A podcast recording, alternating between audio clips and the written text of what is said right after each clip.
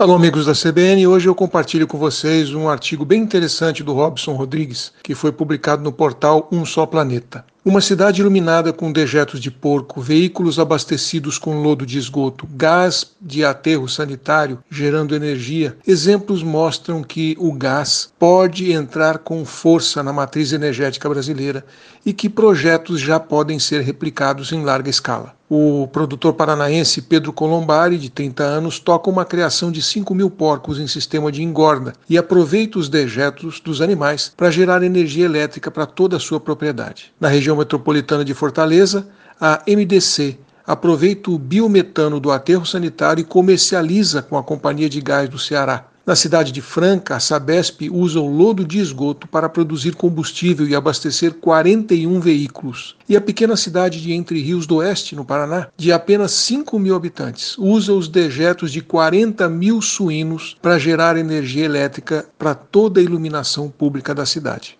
E ainda tem escolas e hospitais instalando biodigestores para transformar restos de comida do refeitório em gás que vai diretamente para a boca do fogão, eliminando um passivo ambiental e economizando a compra do gás, que aliás está muito caro. O que esses projetos têm em comum é que todos eles tornaram um enorme passivo ambiental num importante ativo energético e sustentável, que está gerando economia e desenvolvimento regional. E o mais importante é que esses casos podem ser replicados em larga escala em praticamente todo o território nacional. O Brasil tem o maior potencial do planeta para a produção de biogás, mas aproveita muito pouco. Nos cálculos da Associação Brasileira de Biogás, o potencial desse insumo é de 121 milhões de metros cúbicos por dia, só que apenas 2% disso é de fato utilizado em equivalência energética, se essa capacidade fosse integralmente utilizada,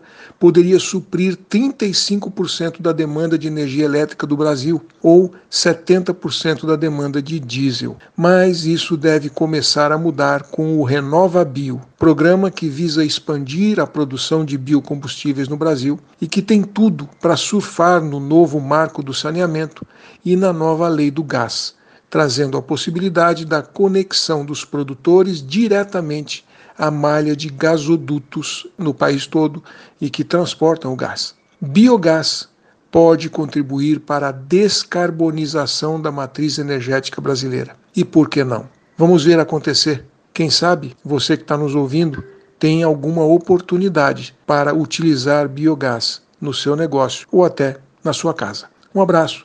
Aqui é o Silvio Barros para a CBN.